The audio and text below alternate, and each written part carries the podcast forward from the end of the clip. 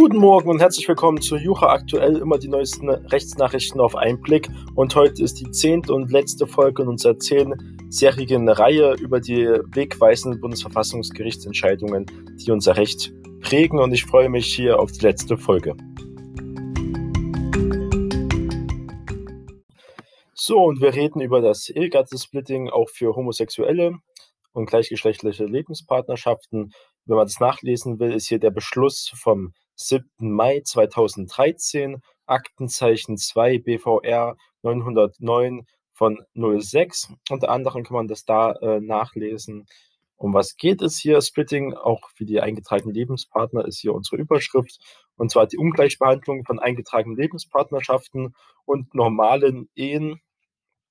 Beim Ehegattensplitting ist hier verfassungswidrig wurde entschieden damals, die entsprechenden Vorschriften des Einkommen- und Steuergesetzes verstoßen gegen den allgemeinen Gleichheitssatz. Es fehlt an hinreichend gewichtigen Sachgründen für die Ungleichbehandlung. Dies hat der zweite Senat des Bundesverfassungsgerichts in einem heute veröffentlichten Beschluss entschieden. Also nicht heute, es ist hier ein Bericht aus dem 6.6.2013 und den gucken wir uns hier also nochmal genauer an. Die Rechtslage muss rückwirkend hier ab der Einführung der Lebenspartnerschaftsgesetzes zum 1. August 2001 geändert werden. Übergangsweise sind die bestehenden Regelungen zum Ehegattensplitting auf eingetragene Lebenspartnerschaften anzuwenden. Das bedeutet für eine Vielzahl eingetragener Lebenspartner erhebliche Steuervergünstigungen, haben Steuerrückzahlungen bekommen. Das Gericht weist darauf auch damals in ihren Schriftsatz hin, dass der Schutz der traditionelle, traditionelle von Ehe und Familie gerechtfertigt äh, ist. Ist es aber hier nicht, eingetragene Lebenspartner schlechter zu behandeln. Das geht so nicht, hat das Bundesverfassungsgericht nochmal ganz klar festgestellt. Der Gesetzgeber haben von vornherein eine weitgehende Ausgleichung gleichgeschlechtlicher Partnerschaften gewollt. Wenn diese Gleichbehandlung durchgesetzt werde, schränke das den Schutz der traditionellen Ehe hier nicht ein. Das ist immer die Argumentation von hier den Gegnern, sondern verbessere lediglich die Stellung gleichgeschlechtlicher Lebenspartner. Nach Auffassung der Richter gibt es keinen Grundsatz, wonach die traditionelle Ehe stets besser zu behandeln ist. Auch im Steuerrecht stünden gleichgeschlechtliche Lebenspartner damit alle Vorteile zu. Ausdrücklich weisen die Richter darauf hin, auch kinderlose Ehepartner hätten seit jeher Anspruch auf das Splitting. Somit könnte auch argumentiert werden, das Splitting soll Anreiz zum Kinderkriegen hier schaffen, was so nicht der Fall ist. Zwei von äh, acht Verfassungsrichtern widersprachen hier der Mehrheitsentscheidung. Und wie gesagt, das kann man auch da Aktenzeichen hier nochmal nachlesen, was ich eingegeben habe. Und das hört sich jetzt nur an wie so eine kleine Verwaltungssache, dass Leute jetzt weniger äh, Steuern zahlen muss. Aber hier hat das Bundesverfassungsgericht eindeutig gezeigt, dass eine äh, eingetragene Lebenspartnerschaft äh, unter gleichgeschlechtlichen Partnern genauso schützenswert ist oder nicht weniger schützenswert ist auch als die Ehe und dass auch nicht bei so Sachen wie Steuern und anderen staatlichen Abgaben, dass hier benachteiligt werden können. Das ist ja aus 2013. Wir überlegen ja, dass wir ja auch ähm, jetzt seit längerem auch schon die Ehe haben für äh, Homosexuelle. Das ging ja auch relativ schnell, also das heißt nicht schnell, es hat gedauert, aber ich meine dann die Entscheidung, ähm, muss man ja sagen, das ging ja dann sehr relativ schnell. Und zwar die gleichgeschlechtliche Ehe ist halt hier auch nur eine zivile Ehe natürlich.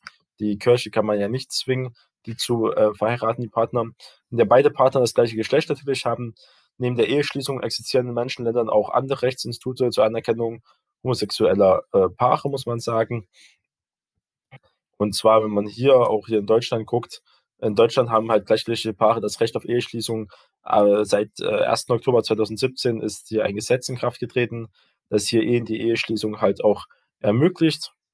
Und zuvor gab es diese eingetragene Lebenspartnerschaft. Also hier die Entwicklung für die Rechte von Homosexuellen hat sich äh, sehr ähm, erweitert, muss man sagen haben also auch hier profitiert, dass auch das Bundesverfassungsgericht sich vor diesen Verband gestellt hat. Und Artikel 6 Absatz 1 des deutschen Grundgesetzes stellt ja besonders die Ehe und Familie zwar unter besonderen Schutz der staatlichen Ordnung, jedoch hat das Bundesverfassungsgericht bereits am 17. Juli 2002, also vor 18 Jahren etwa, äh, dass der Schutz der Ehe nicht in Gefahr ist, wenn gleichgeschlechtliche Lebenspartner gleiche Rechte erhielten und äh, das war schon ein starker Satz damals, der besondere Schutz der Ehe. In Artikel 6 Absatz 1 Grundgesetz hindert den Gesetzgeber nicht, für die gleichgeschlechtliche Lebenspartnerschaften Rechte und Pflichten vorzusehen, die denen die Ehe gleich oder nahe kommen. Und das war auch dann zur Begründung, waren damals 2003 auch diese Steuer, ähm, äh, so nicht rechtens war.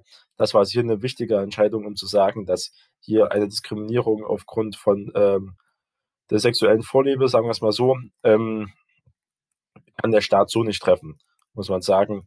Und da hat hier das Bundesverfassungsgericht wirklich die Rechte dieser Menschen extrem gestärkt und damit auch äh, wegweisend und auch gesellschaftsweisend gezeigt, wo die Richtung für Deutschland in dieser Frage hingehen soll. Da wurde ja auch eine Mehrheitsentscheidung gewesen, deutlich auch äh, die Richter abgestimmt. Und da sieht man, dass ähm, hier das Bundesverfassungsgericht wirklich große Entscheidungen getroffen hat. Jetzt hier nur eine kleine äh, Nachricht, weil es relativ klares Urteil war.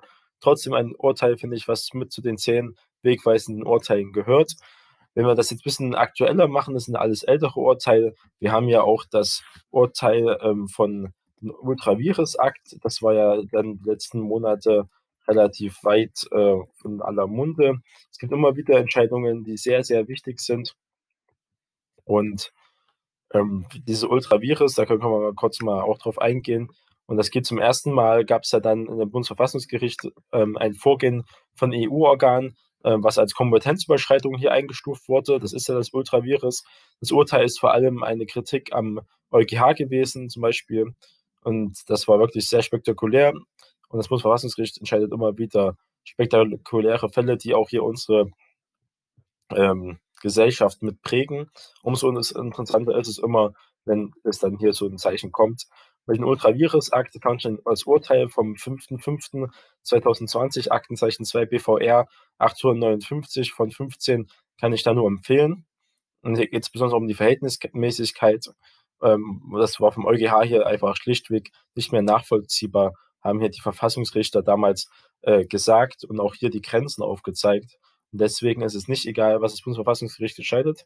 Es ist das höchste Gericht in Deutschland und ähm, sage ich mal, unser Grundgesetz ist ja die, der Vertrag, mit dem wir äh, alle hier in der Gesellschaft teilhaben, auf den sich auch alle berufen können und sollen und auch ihre Rechte dadurch geschützt sind vor dem Staat. Das sind ja Abwehrrechte gegen das staatliche Gewaltmonopol und deswegen kann man das nur begrüßen, wenn das Bundesverfassungsgericht die Rechte seiner äh, Bürger und der Menschen stärkt und auch hier guckt, dass hier auch die zum Beispiel ist ein Ultravirus-Akt, dass die EZB auch ihre Anleihenkauf ähm, auch begründen muss, zum Beispiel.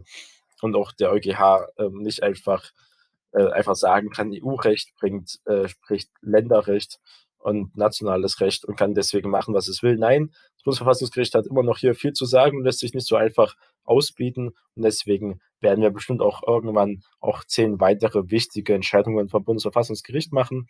Das waren aber hier unsere zehn Folgen. Ich hoffe, Ihnen hat es Spaß gemacht und dann morgen werden wir wieder über aktuelle Rechtsthemen reden.